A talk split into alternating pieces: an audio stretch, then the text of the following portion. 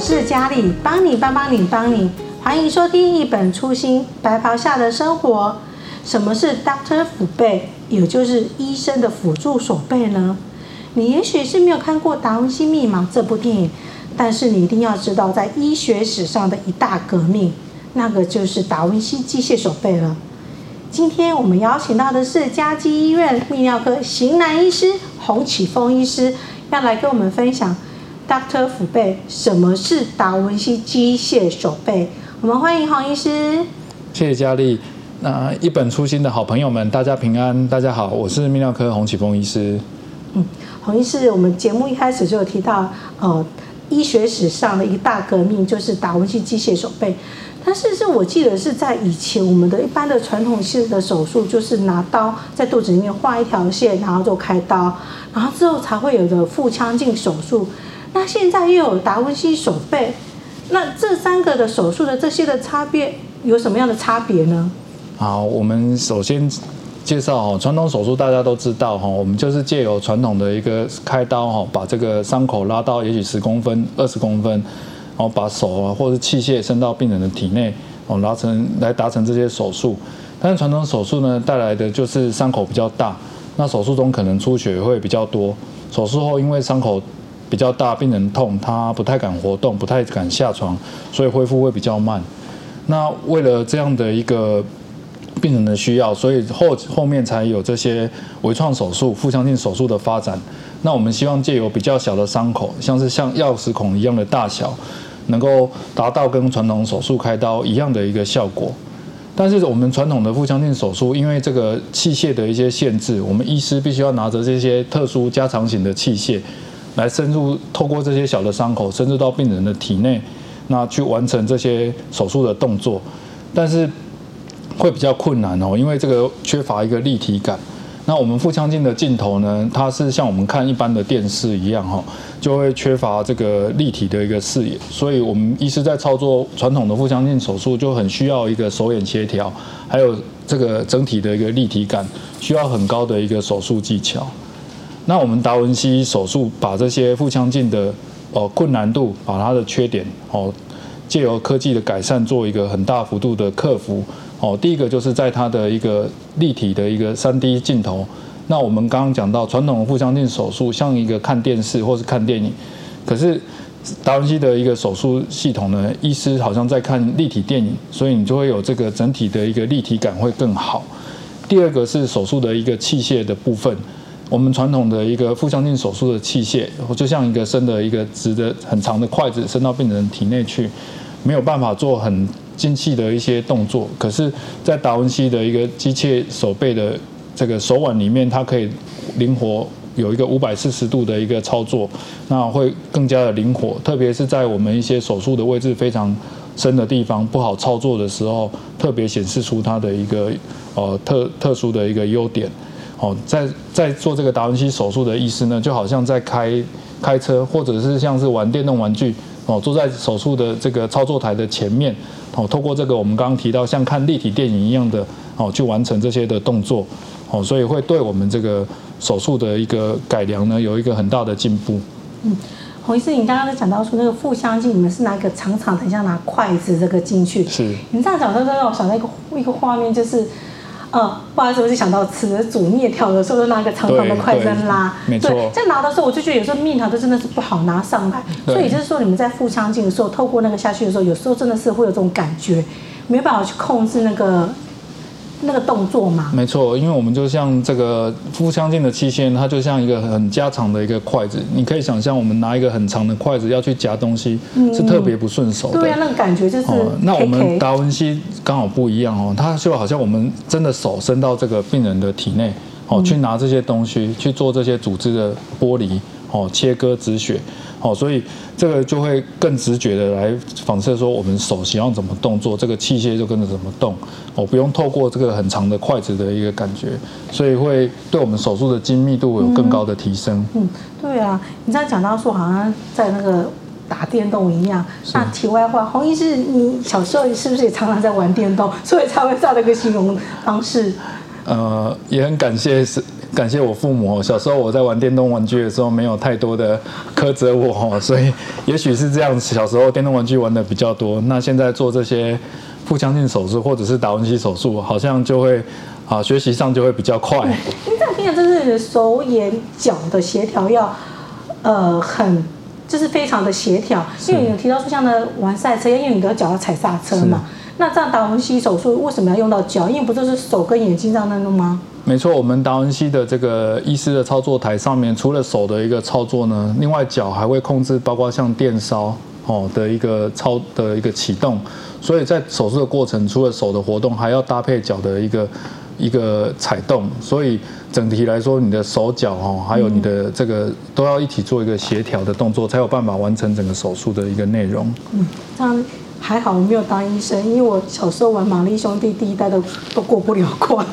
对，真的，这是手眼协调真的是不是很好。因为像洪医生提到说，这个手术的过程真的是跟传统手术上来讲，它的出血跟出血量减少，那它的恢复期也会比较快嘛。那这样的话，它在有适合用在哪些手术上面吗？其实我们达文西手术呢，它是一个手术系统平台哦。其实呃，几乎所有的一个微创手术呢，都都能够适用在这个平台上面来做执行哦。那我们刚刚有提到达文西的特点，就是在它的 3D 立体镜头，还有这个手术器械的一个灵活度。可以帮助我们外科医师把一些很困难、很复杂的手术，哦，像是一些需要做重建的一些手术，能够特别突出这些的优点。那以我们泌尿科最常实施的，像是这个射物腺癌的射物腺根除术来说，我们手术的过程需要把射物腺做切除，那再把这个尿道还有膀胱做一个缝合。那在腹腔镜或者是传统手术下面，这个手术是很困难的，因为骨盆腔射物腺在我们骨盆腔最深的地方。那要把旁边的一个组织做剥离的时候，都容易有一些出血，在缝合的时候也能很难说缝得非常的准确。那达文西呢，它在透过我们立体放大的一个视觉，可以避免伤及旁边一些很重要的神经啊、血管。那在缝合上面也可以缝得非常的精密，好，所以就会让我们整个手术的困难度呢能够减低，也就是把这个困难的手术变得简单。那同时也对病患手术后的一个恢复就会特别的顺利。嗯，是哦，所以你是说它可以用在一些有些就是可以说大部分手术都可以去用在这些手术的上面嘛？是。对，那有哪些？比如说在哦，像洪医师你是泌尿专科嘛？那在你的泌尿专科上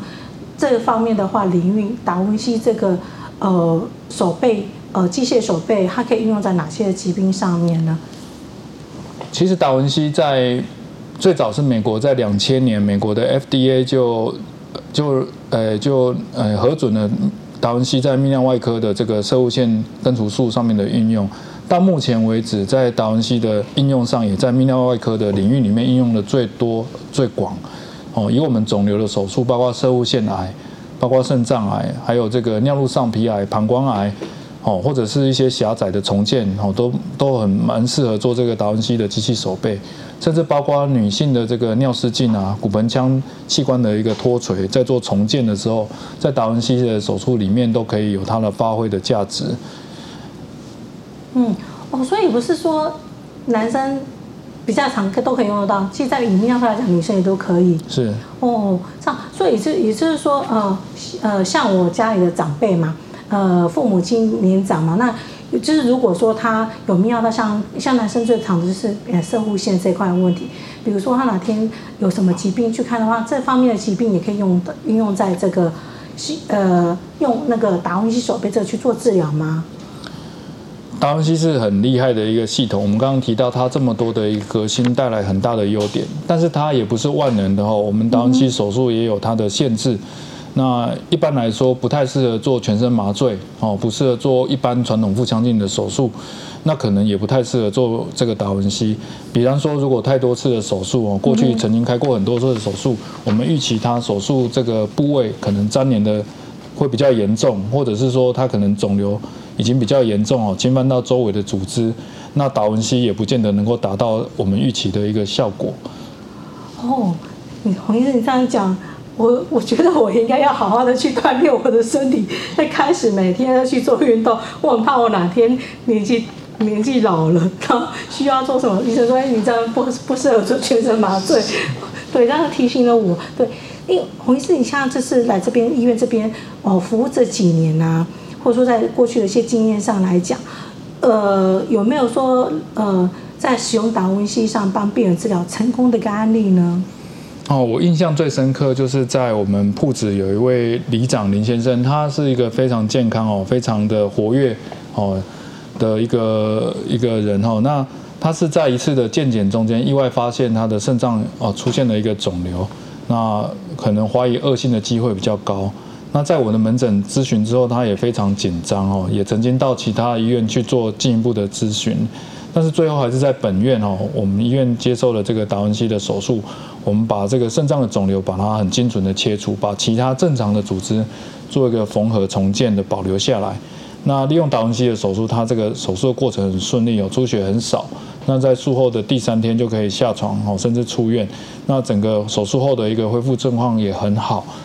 那其他还有像我们一些摄护腺癌的一些病患哈，通常摄护腺癌的病患他们年纪都会比较大。那手术后最担心就是手术完可能会有尿失禁的问题哦。那有的在早期传统开刀的时候，手术后去伤到这些呃所谓的括约肌的位置哦，让病人呃手术完需要一直穿穿这个尿布的时间很长。那我们借由达文西的手背手术，能够很精准的切除侧护线，能够减少对我们其他骨盆腔正常的神经血管以及其他正常的肌肉组织的伤害。那同时，我们也针对尿道跟受跟膀胱的一个缝合方式做了一些的改良，还有前后的一些准备，还有复健，帮助我们在摄护腺癌的根除术后的病人，他能够很快的恢复他的进尿功能，减少他手术完穿尿布的时间。所以这都是在达文西能够带给我们病人在传统手术在过去比较能够达到的一个效果。哦，所以这就是它最大的差别，因为它可以进入到一些部位，它做的可以比比以前的一些手术还要更精准嘛。是。哦，所以它是当然是说这样的话可以帮助这病人他的，呃，就是缩短他的住院的天数，然后可以更加，因为所谓就是你开到躺越久，你的体力越会越弱，尤其是老人家嘛。或者说，所以这样达文西其实可以辅助在医生这是在帮病人治疗的这个呃的时间躺床时间，可以真的是缩短很多。可是说到这个的话，就因为达文西手术毕竟是一个新的一个技术嘛，那要帮听众朋友，我自己也会诶帮自己未来也会来问看看说，在健保上面这个有给付吗？还是要全部自费？那我们这个达文西呢，它是一个新的科技，那呃。新的科技带来我们病患的一些好处跟优点，可是这些同时也因为啊健保的给付的一个脚步没有跟得上这些新科技的发展，所以在一些手术的呃器械的一些特殊的耗材上面就会产生一些需要自费的部分。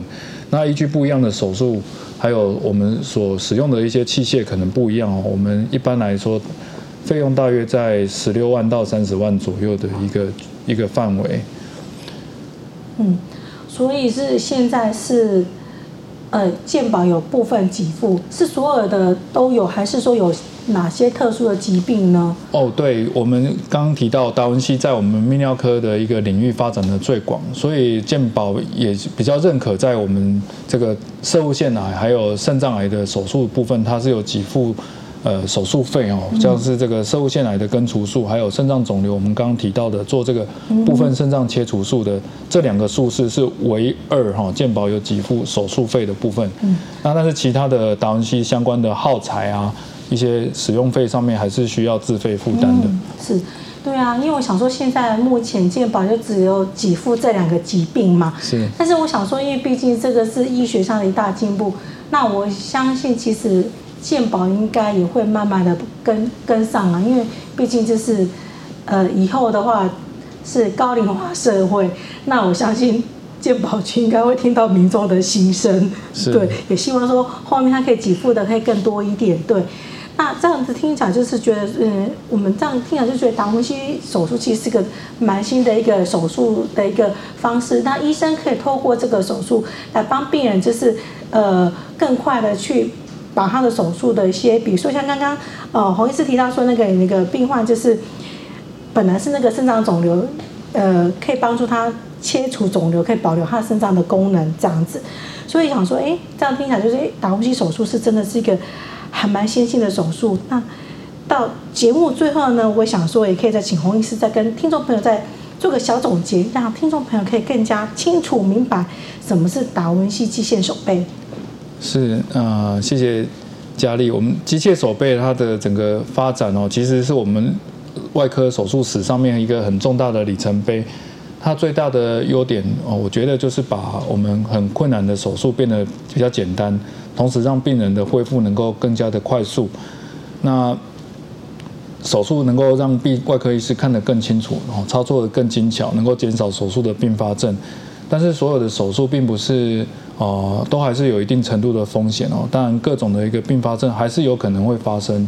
那刚刚主持人也有提到，并不是每一个病患或者是每一种的一个疾病都适合，或是会需要用到这个达文西的手术系统。所以我们怎么样在手术前能够哦完整的评估，哦能够跟病人有一个很充分的沟通哦，然后能够选择最合适的一个治疗方式，才是我们在使用这些呃高科技的一个设备还有技术的时候，能够成功的最重要的关键。那我也觉得这些手术的技术不停的在改进哦，包括我们这个机械手背也不停的在进化。我们希望期待在未来能够借由这些科技不停的在在升级，能够带给我们外科医师更多的能力哦，来帮助我们的病患来治好他们的疾病。嗯，对，其实就是像洪医师讲的，其实哦，医生能够是哦，尤其是外科医师能够借助这些先进的一些医疗设备，帮助病患能够是哦缩短他的一些疾病治疗的一些期间，让他可以更早就是恢复到一些正常的一个生活。但是其实就是不管做任何的一些手术，最重要的就是像洪医师提的，就是一定要跟医师还有整个治疗团队做一个很好的沟通，达到共识之后，选择最合适自己的